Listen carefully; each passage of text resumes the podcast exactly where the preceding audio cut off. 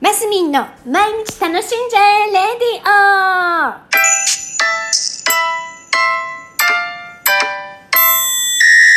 おはようございます。2021年7月2日金曜日、マスミンです。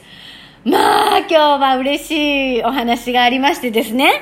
私の大好きなお友達、ゴンちゃん先生がですね、昨日からラジオを始めました。このレディオトークって言いたいところですが、スタンド FM っていう他のラジオのアプリで、私がすごい望んでいたというか、まあ、あの、提案は彼女なんですけどね、ゴンちゃん先生なんですけど、わあ、早く早くって思ってたのをついに始めましてですね、大人の絵本の朗読、大人の向けに選んだ絵本の朗読っていうのを始めたんですよ。後でこの何、概要みたいなところに、あそこ、なんだ、URL みたいなの貼って貼っておきますけど、スタンド FM のゴンちゃん先生で検索したら出てくるんだろうか。で、えー昨日から始めてくださいまして、最初ね、自己紹介から始まって、朝。で、夜に早速大人の絵本を読んでくださいました。で、すごく読書家な方なんですよ。で、あの、先生というぐらいなので、学習塾をね、えー山陰の方で、あの、何点、何箇所もされてて、もたくさんの子供たちを育ててる、育ててるというか、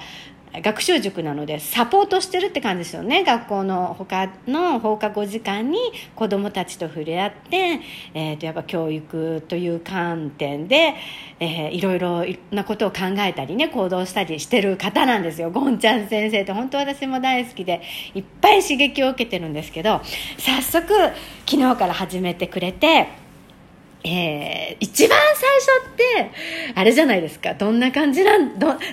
本選ぶんだろうってすっごい楽しみにしてたらもうねもうさすが意識高い系が来ました。意識高い系とかって言ったら自己啓発みたいになっちゃいそうですけどやっぱ社会問題的なのが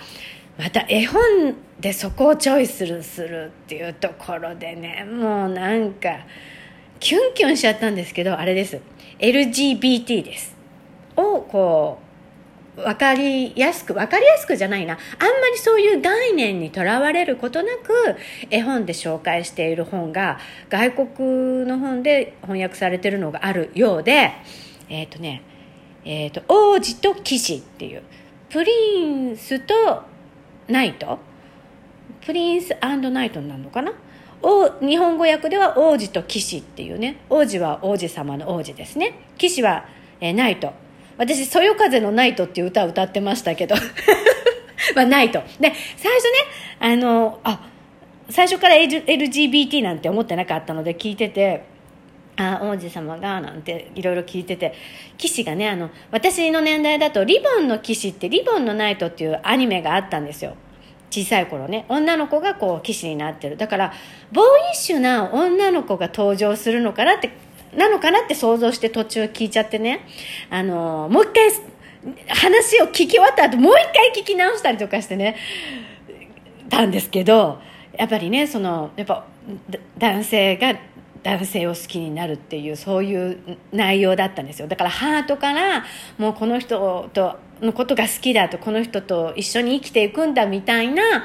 ストーリーになってるんですけどまあね分かりやすいです。これやっぱりね幼児の小さいうち子供の時に聞いたらあそういうときめきを大事にしてもいいんだっていうふうに感覚になるから本当幼い時3歳4歳5歳ぐらいの時から読み聞かせでね聞かせてあげてたらすごいその子が楽に生きていけれるんじゃないかな。力とパワーと希望が湧いてくると思うんですよ。むしろそんなジャッジがななければ男と女なんていうジャッジがなければ苦さ苦しまなくて済むわけですから。えー、なんかね深い深くってねもうあこれを最初の一発目に持ってきたかゴンちゃん先生と思ってみんな違ってみんないい。本当それ。私も本当りんちゃんというね子供をね途中いろいろあって育ててもう本当にもう何世界で一つだけの花ってスマップの歌があるじゃないですか。もうね本当にいいんですよ。私たちらしく私たちがしたい表現で私たちらしく生きていけば。そしてねそれが分かってもらえる人たちと共に生きていく。なんかねゴンちゃん先生ありがとうございます。もう本当朝から興奮してこんな話になってしまいました。すいません。ぜひ皆さんなんか日曜日と木曜日とあのゴンちゃん先生がピックアップしたチョイスした絵本を大人向けにまずは絵本選んだ本そしてまあいろんな本が出てくると思いますけど読んでくださるようです。なかなか絵本と出会うチャンスってないんですよね私も特に。もう本当日曜日と,、えー、と木曜日もう超楽しみになりましたというところです。ああぜひ皆さんも聞いてください。マスミンでした。